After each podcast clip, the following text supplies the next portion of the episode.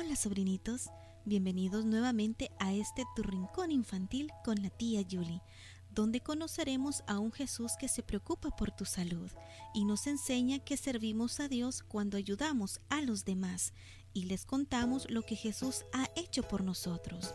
Viajemos a través del tiempo en esta historia fascinante titulada Joven, levántate.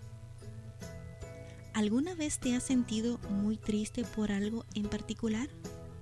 ¿Tan triste que lloraste? Así es como se sentía la madre de nuestra historia de hoy. Jesús caminaba de un pueblo a otro para hablar acerca de Dios y sanar a los enfermos. Los discípulos de Jesús lo acompañaban a todas partes y también otras personas que querían escuchar y ver lo que Jesús hacía.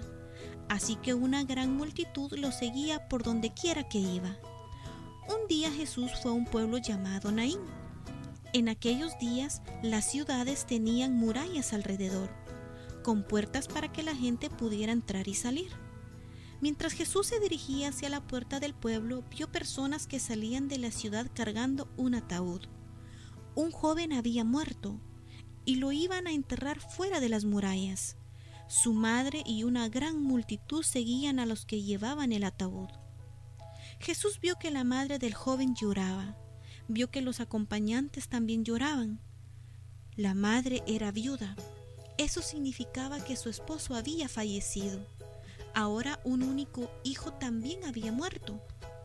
Jesús se dio cuenta de por qué ella estaba tan triste.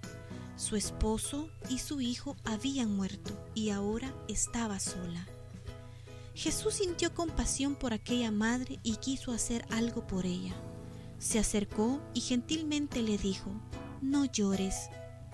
Tocó entonces el ataúd. Cuando la gente lo vio haciendo eso, se detuvo. ¿Qué haría Jesús ahora? Entonces Jesús dijo en voz alta, Joven, a ti te digo, levántate. La gente debe de haberse sorprendido al escuchar lo que Jesús decía. Todos sabían que el joven estaba muerto y los muertos no se pueden levantar. Pero cuando Jesús habló, el joven se sentó y empezó a hablar. Jesús se lo entregó a su madre. ¿Estaba feliz? Por supuesto que lo estaba. Ella dejó de llorar y empezó a alabar a Dios. La gente estaba asombrada. Habían visto un milagro. Deben de haber tenido la boca abierta por la sorpresa.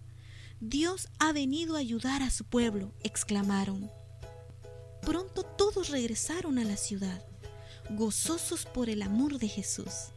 La compasión de Dios es maravillosa y Él nos pide a nosotros también que ayudemos a la gente triste.